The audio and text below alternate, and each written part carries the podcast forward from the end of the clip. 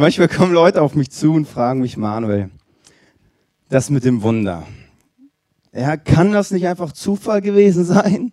Kann das nicht einfach alles Zufall sein? Muss es denn immer gleich ein Wunder sein? Muss das immer Gott gewesen sein, der irgendwas Tolles gemacht hat? Kann das nicht einfach Zufall sein? Eine sehr gute Frage, Glaube oder Zufall. Und ganz ehrlich, ich habe keine Ahnung. Die Frage ist nur, für was brauchst du mehr Glaube? Brauchst du mehr Glaube für ein Wunder oder mehr Glaube, dass das zufällig, zufällig passt? Ich weiß es nicht. Wir steigen heute in das nächste Wunder ein, was Gott äh, was Gott gemacht hat, sowieso, was Jesus gemacht hat in Markus 7, Vers 31. Von Tyrus aus ging Jesus in die Stadt Zidon und von dort an wieder an den See, See von Galiläa in das Gebiet der zehn Städte.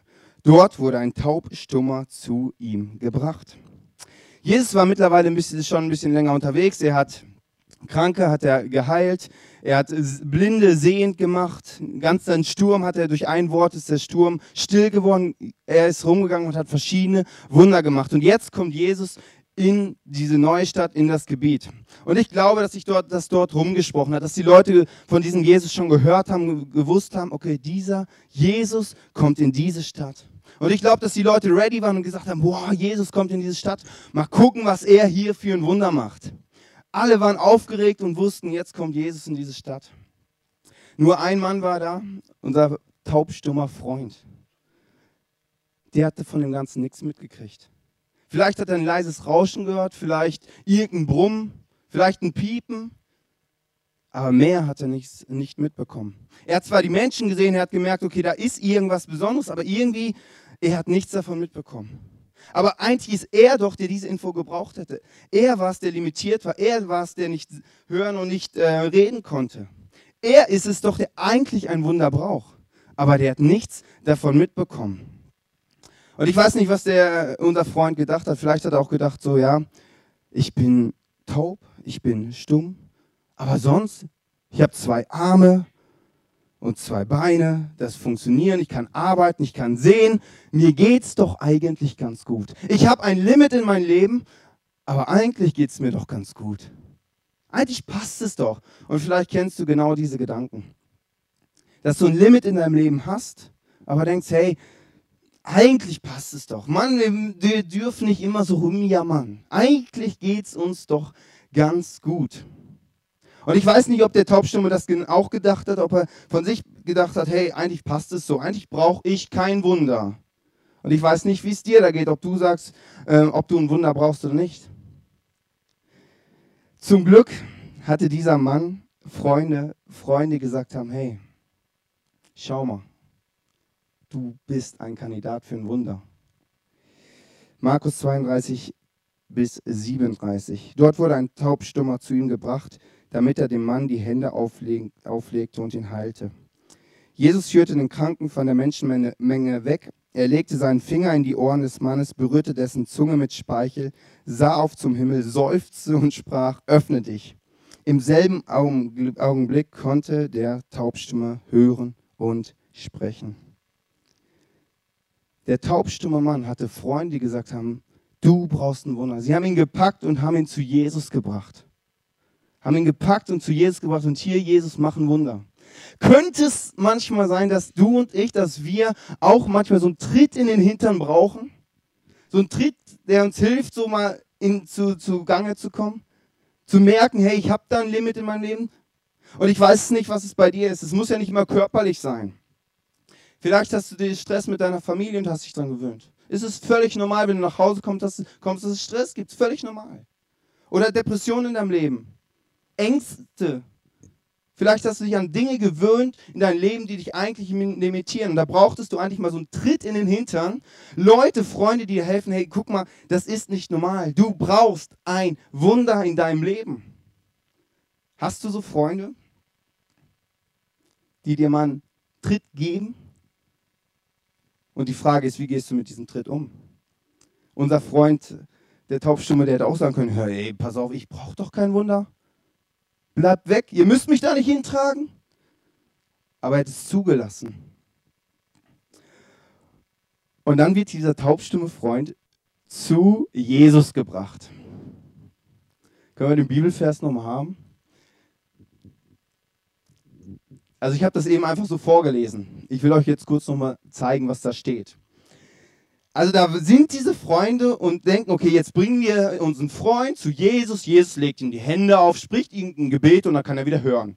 So dieses Standardwunder. So genau, die Freunde wussten ganz genau, wie das Wunder auszusehen hat. Und dann passiert Folgendes. Die Freunde bringen ihn zu Jesus. Plötzlich steht der Taubstimme vor einem Mann, den er noch nie gesehen hat. Und was macht Jesus? Nimmt seine Finger und steckt ihn in die Ohren rein. Bam! Lass dir mal von irgendeinem Fremden die Finger, äh, die Finger in die Ohren stecken. In den Ohren, ne? da ist ja auch meistens was drin. Ihr wisst, was ich meine. Also da, da, fragt man sich, Jesus, was machst du denn da? Ey, kannst du nicht einfach ein normales Wunder machen? Wieso muss das so, so... Hey, Jesus, das geht doch gar nicht. Aber dann geht es ja noch weiter. Dann lesen wir ja, ähm, er berührte dessen Zunge mit Speichel. Wo hatte Jesus seine Hände? Zwei Möglichkeiten. Also entweder so oder es war der erste Zungenkuss zwischen Männern. Was anderes kann ich mir nicht vorstellen. Ich weiß, also, ey, da fragt man sich doch, Jesus, was muss das so sein? Kannst, also, Ey, come on, Jesus. Warum macht Jesus so ein schräges Wunder? Ich will nicht wissen, wie die Freunde sich dabei gefühlt haben. Die das so mitgesehen haben und angesehen haben und gedacht haben, okay, äh, ob das gut kommt. Wieso macht Jesus sowas? Und ich glaube, dass Jesus das macht, um unsere Grenzen zu sprengen. Unsere und der der damaligen Christen. Weil bei uns ist doch oft so, und ich weiß nicht, wie es dir da geht, wir beten für ein Wunder und wir wissen auch genau, wie das Wunder auszusehen hat. So und so und so muss das passieren zu diesem Zeitpunkt. Wir schreiben Jesus quasi vor, was er zu tun hat. Zack, so muss es machen. Und ich glaube, dass Jesus da unsere Grenzen sprengen möchte. Er möchte das Wunder machen, aber wie er es macht, Hey, das ist, er macht es auf seine Art, zu seinem Zeitpunkt. Und das muss ich immer wieder feststellen und das, das nervt mich an Jesus manchmal schon so. Weil ich denke, Jesus, ich möchte ein Wunder haben, mach es doch einfach, einfach sofort, weil ich sofort brauche. Aber da Jesus zu vertrauen, dass es am Ende gut kommt, zu sagen, okay, egal wie er es macht und wann er es macht, dass es am Ende passt und dass es das Beste für uns ist, da, da brauchst du Vertrauen zu diesem Jesus. Und das brauchten die Freunde. Und Jesus lässt sich nicht in eine Box packen und sagt so, okay, ja, er macht alles, was ihr wollt, irgendwie einen Wunsch da reinschieben. Also ich, wir beten für ein Wunder und dann kriegst du sofort. Das Jesus ist nicht eine Maschine, sondern Jesus macht, wie er es denkt. Und er will immer wieder unsere Grenzen sprengen, die, die wir haben. Und sagt, er macht das Wunder, aber wie? Und ich glaube, das können wir lernen aus dieser Geschichte, dass wir ähm, Jesus vertrauen können, wenn wir für ein Wunder beten, dass er es im Griff hat, wie und wann er es macht. Und dass wir nicht enttäuscht sein müssen, wenn er es nicht so macht, wie wir es wollen. Ich weiß nicht, wie enttäuscht die Freunde waren, als er plötzlich äh, ihrem Freund da die Finger in die Ohren gesteckt hat. Das ist schräg, das ist komisch. Wir können Jesus vertrauen und dass es gut kommt. Und ich glaube, dass wir drei Sachen aus, äh, aus dieser Geschichte heute ganz praktisch lernen können. Und das erste ist, wo Jesus anwesend ist, passieren Wunder. Egal, wo Jesus in der Bibel hingegangen ist, egal, wo er war, es sind immer Wunder passiert. Und wenn Jesus heute hier anwesend ist, ist Raum für ein Wunder. Ist Raum, dass er ein Wunder machen kann. Und wenn du in deinem Alltag Jesus Raum gibst, Zeit mit ihm verbringst, schaffst du Raum, um Wunder in deinem Alltag zu erleben. Dort, wo Jesus anwesend ist, passieren Wunder. Das zweite ist, Jesus tut Wunder, ob du glaubst oder nicht. Die Voraussetzung für ein Wunder ist definitiv Glaube. Aber egal von wem. Und ich höre immer wieder Menschen, die mir von einem Wunder erzählen, manche nennen es Zufall, die glauben gar nicht. Die sagen, irgendwas ist da passiert, irgendwas, das ist völlig unnormal, irgendwie eine schräge Situation. Aber die glauben an niemals. Wie ist das möglich, dass Menschen, die nicht an Gott glauben, Wunder erleben? Vielleicht bist du einer, der du glaubst noch nicht an Gott, aber hast schon Wunder erlebt. Ey, du hast Freunde, die für dich glauben. Du hast Freunde, die für dich glauben. Wie dieser taubstumme Mann. Der kannte Jesus nicht. Der hat ihn noch nie gesehen, der hat noch nie was von ihm gehört, nichts. Der konnte gar nicht an Jesus glauben. Aber er hatte Freunde, die für ihn geglaubt haben, die ihn zu Jesus gebracht haben und die gesagt haben, Jesus, jetzt tu ein Wunder an ihn. Der hatte Freunde und ich weiß nicht, wie es bei dir aussieht. Vielleicht kannst du auch eine Person sein, die für andere glaubt, dass sie ein Wunder erleben. Vielleicht in deiner Familie, in deinem Umfeld, auf deinem Arbeitsplatz, in deinem Freundeskreis. Vielleicht gibt es dort Menschen, die dringend ein Wunder brauchen. Du kannst die Person sein, die dafür glaubt, dass dieses Wunder passiert. Du kannst die Person sein, die dafür betet, dass dieses Wunder passiert. Du kannst glauben, auch wenn die Person noch keinen Glauben hat. Und dann passieren Wunder. Ob, wir, ob du glaubst oder nicht. Wenn du heute zum ersten Mal bist, hier bist oder zum 200. Mal hier bist, ob du glaubst oder nicht, Du kannst ein Wunder erleben. Und das wünsche ich dir zutiefst aus dem Herzen, dass du heute rausgehst und irgendwas erlebt hast, wo du sagst, ey, das war irgendwie unnormal, irgendwie was krass Neues. Ähm, ein, einer dessen Freunde von diesem Taubstummen habe ich letztens auch wieder getroffen. Ich habe viele Leute in der letzten Zeit getroffen und mit dem habe ich auch ein Interview gemacht. Wir sehen uns das ähm, Video einmal an, was ich aufgenommen habe. Wir sind eine Gruppe von Freunden. Einer von uns ist taubstumm. War taubstumm. Okay, okay. Es war in der Nähe von Sidon. Du weißt schon, da unten am Meer. Wir bringen also unseren Freund zu Jesus. Jesus nimmt ihn zur Seite, ein bisschen aus der Menge raus. Jesus steckt unserem Freund seine Finger in die Ohren und benetzt mit Speichel seine Lippen. Dann guckt Jesus in den Himmel und sagt, öffne dich. In diesem Augenblick kann unser Freund sprechen und hören. Er hört gar nicht mehr auf, vor sich hinzuquasseln. Dann kommt Jesus zu uns und sagt,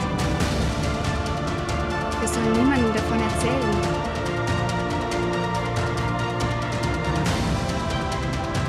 ich kann nicht anders. Ich war da. Ich habe es miterlebt. Jesus heilt. Er heilt. Das bezeuge ich. So wahr ich hier stehe.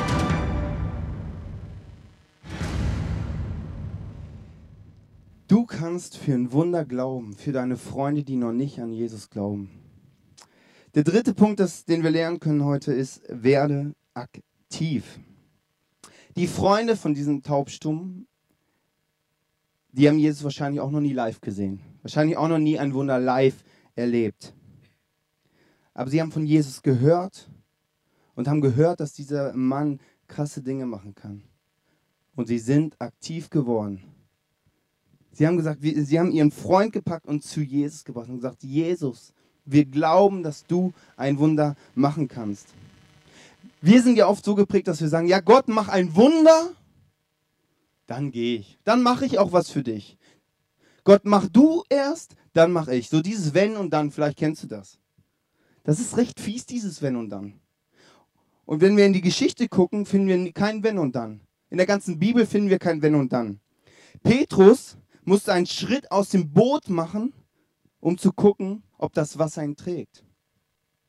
Abraham hat sein Land verlassen, obwohl er noch gar nicht wusste, in welches Land es geht. Er ist einfach losgegangen und musste glauben und darauf vertrauen, dass es am Ende gut kommt. Noah hat die Eiche gebaut, ohne dass es geregnet hat. Das sind alles Menschen, die, die aktiv worden, geworden sind, ohne dass sie schon das Ende gesehen haben. Sie haben nicht gesagt, ja, okay, Gott, jetzt, jetzt mach doch einfach erstmal eine Sinnflut und dann baue ich ein Boot. Macht auch keinen Sinn. Nebenbei mal. Ähm, ich glaube, dass wir Christen in den letzten Jahren sehr mutlos geworden sind dass wir nicht mehr mutige Schritte gehen. Dass wir sagen, okay, Gott, bereite meine Freunde vor und wenn die mich fragen zu dich, zu Jesus, dann bringe ich sie mit in die Kirche. Wenn dann. Was spricht dagegen, deine Freunde mit hierhin zu bringen? Du musst vertrauen, dass es am Ende gut kommt. Dass der Pastor da vorne nichts Schräges sagt. Klar musst du darauf vertrauen. Aber ich glaube, wenn wir wieder mutig werden und mutig Schritte gehen, werden krasse Wunder passieren. Wo ist es bei dir dran, Schritte zu gehen?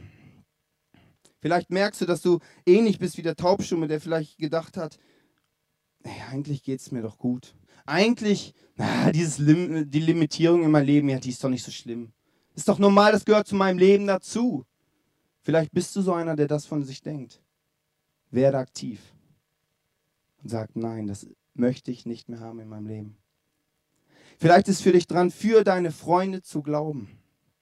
Zu sagen, hey, ich glaube, dass meine Freunde ein Wunder erleben. Ich glaube jetzt schon für meine Freunde, dass meine Freunde Jesus kennenlernen werden. Ich glaube jetzt schon dafür. Und ich warte eigentlich nur noch darauf, dass das Wunder passiert. Das ist eine Frage der Zeit dann nur noch. Und das Dritte, was wir lernen können, ist, Träume, die wir vielleicht aufgegeben haben. Der Traum davon, gesund zu sein, in Freiheit zu leben. Der Traum davon, einen Unterschied in dieser Gesellschaft zu machen dass wir da mutig Schritte gehen. Da war ein junger Mann in Amerika, ein Farmerssohn. Sein Opa war Farmer, sein Uropa war Farmer, sein Vater, alle waren Farmer. Und dieser junge Mann hat eines Tages den Traum gehabt, in, der größten, in dem größten Modeunternehmen von Amerika zu arbeiten. Und er hat, diesen Traum hat er seinen Eltern gesagt. Und sie haben gesagt, ah, das wird nie was mit dir. Du bist ein Farmersohn, du gehörst hier hin. Papa Farmer, Opa Farmer, alle Farmer, du wirst auch ein Farmer, du, du bist nicht gemacht für die große, weite Welt. Aber der junge Mann fing an, Bewerbung zu schreiben. Über 100 Bewerbungen hat er geschrieben, an jede einzelne Filiale. Er hatte keinen PC, er hat das alles handschriftlich geschrieben. Bei jedem Fehler hat er neu angefangen.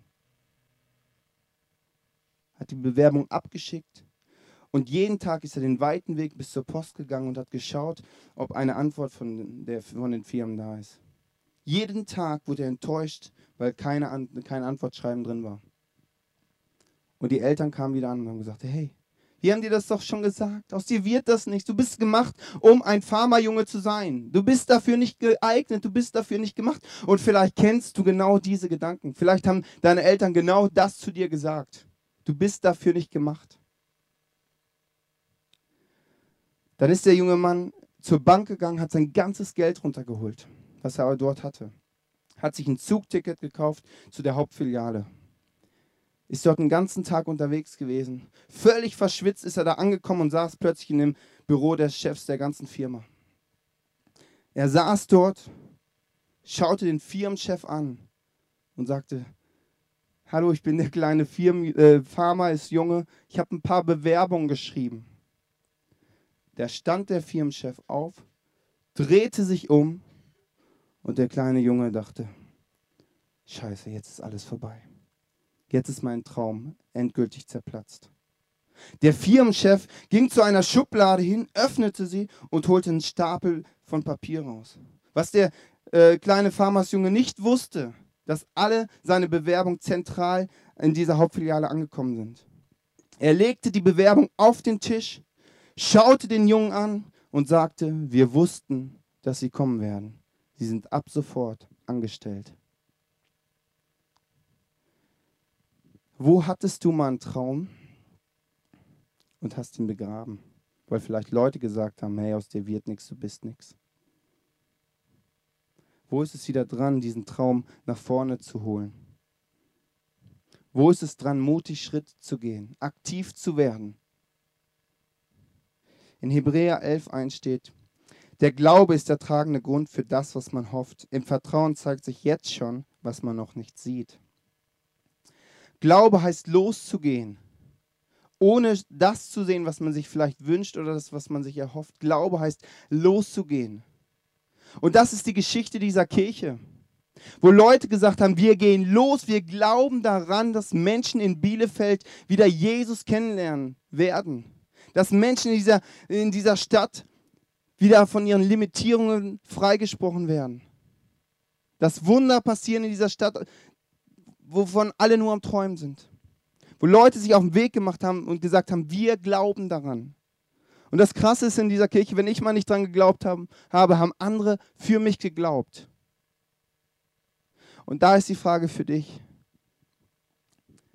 Wo ist, was ist für dich dran? Heute.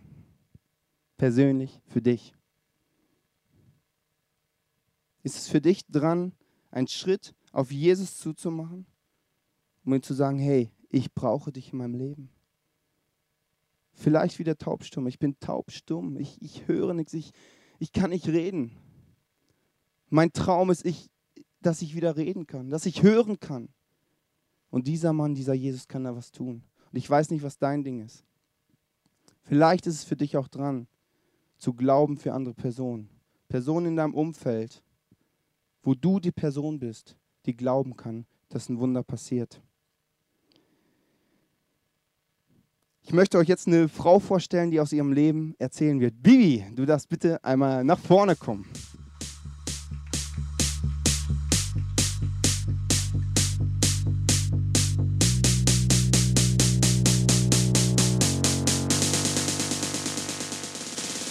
Herzlich willkommen, Bibi. Kannst du dich kurz vorstellen? Deinen Namen habe ich schon gesagt. Ja, äh, genau. Ich bin Bibi, ich bin äh, 18 Jahre alt noch und ich ähm, bin hier im ICF in der Band und singe.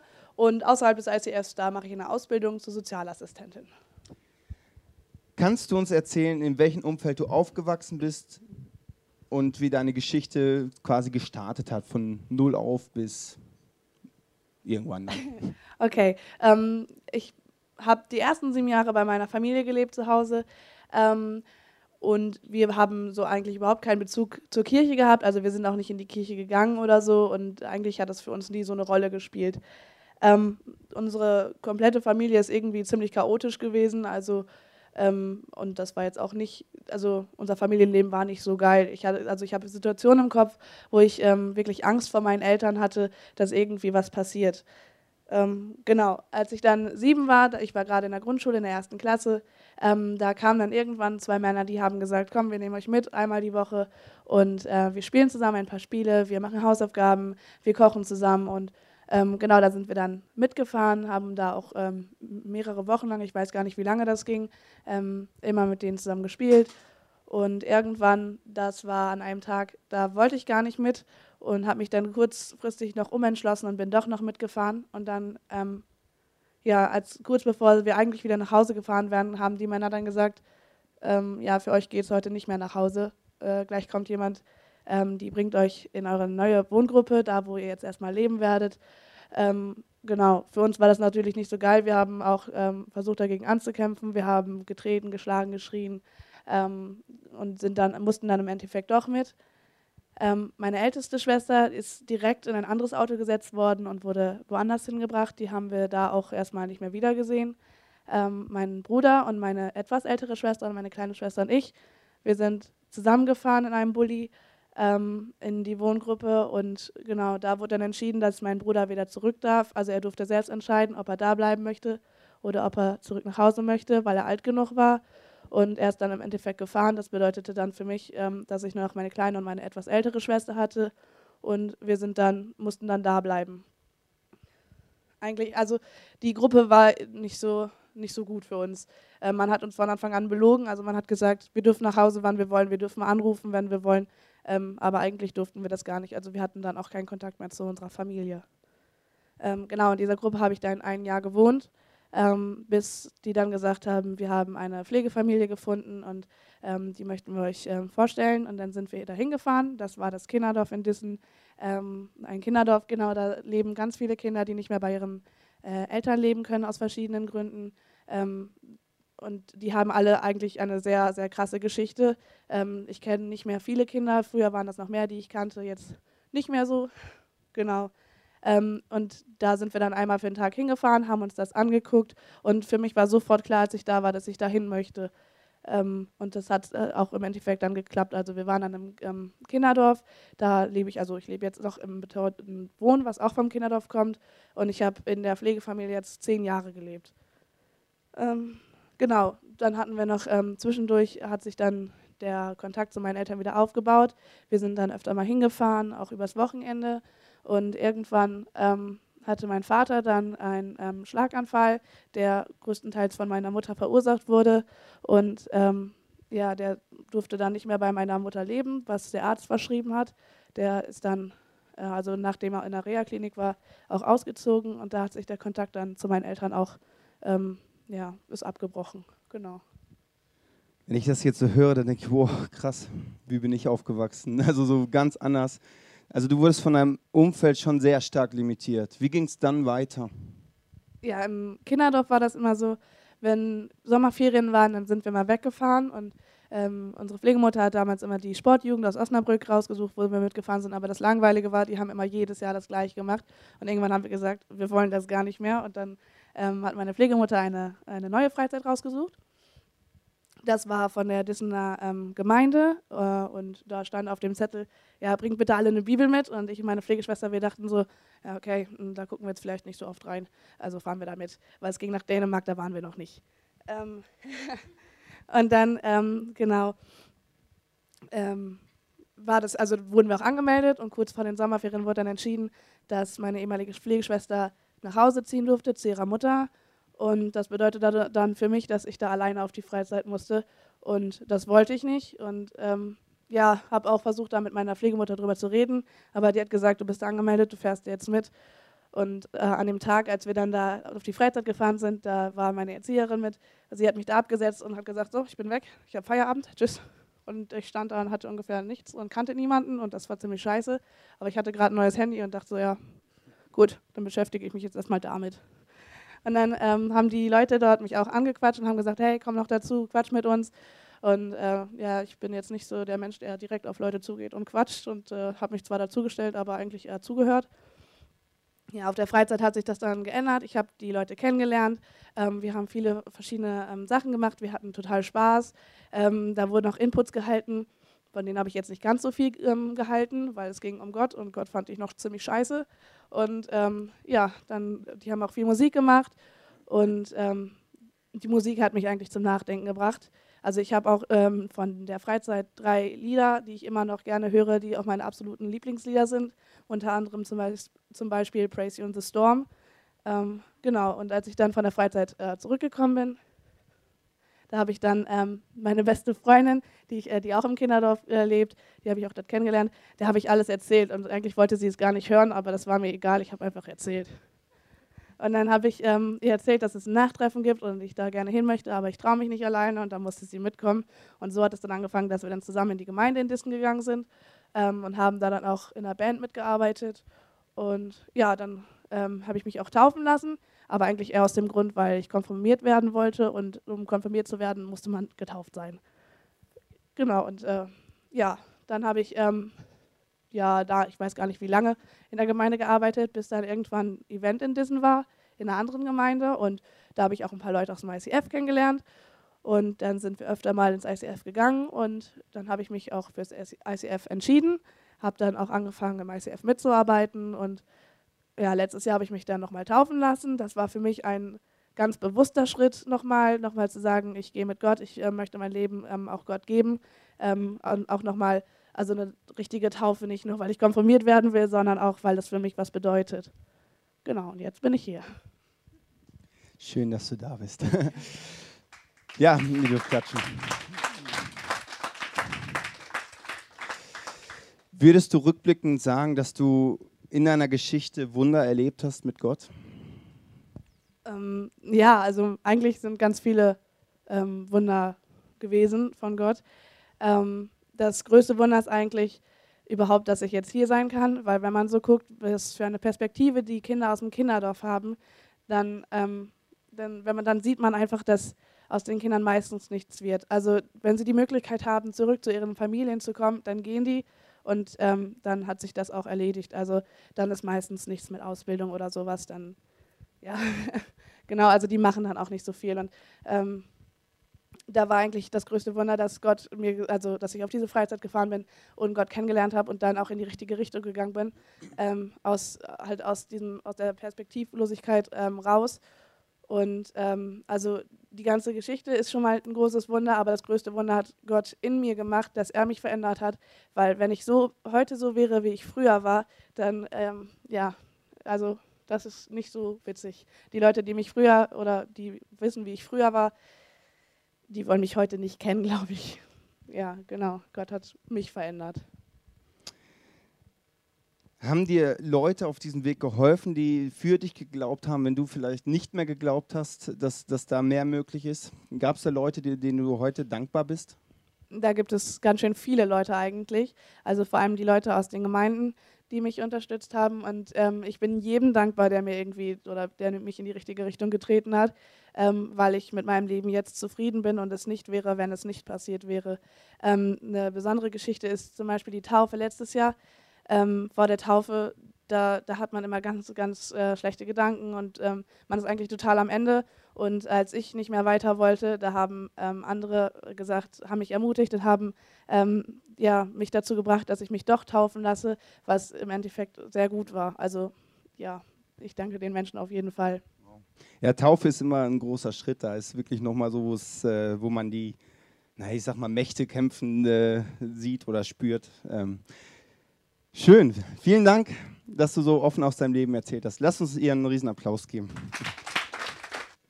Wir werden jetzt eine Zeit haben, wo wir äh, mehrere gesungene Gebete hören. Und ähm, das ist eine Zeit für dich, wo du darüber nachdenken kannst, wo, wo stehst du aktuell? Hast du Träume vergraben, weil Leute gesagt haben, aus dir wird nichts, du bist nichts? Weil du vielleicht ein Limit hast, wo du dich daran gewöhnt hast und gesagt hast, ja, das gehört zu meinem Leben dazu, das ist halt so? Oder wo ist es dran, für Leute zu glauben? Und ich ermutige dich jetzt, die Zeit zu nutzen. Und ich werde gleich dafür beten, dass du in dieser Zeit wirklich die Zeit hast, so Gott zu fragen, hey, was ist für mich dran? Und dass Gott dir Glauben gibt für gewisse Dinge, wo dir aktuell der Glaube noch fehlt. Und dass du für Leute eintreten kannst, dass andere ein, Glaube, äh, ein Wunder erleben, weil du dran glaubst. Ich möchte dafür beten. Gott, ich danke dir dafür, dass du uns gebrauchen möchtest, dass andere Menschen Wunder erleben. Und ich danke dir dafür, Jesus, dass du uns ein Leben schenken möchtest in Freiheit, wo nichts, gar nichts uns limitiert.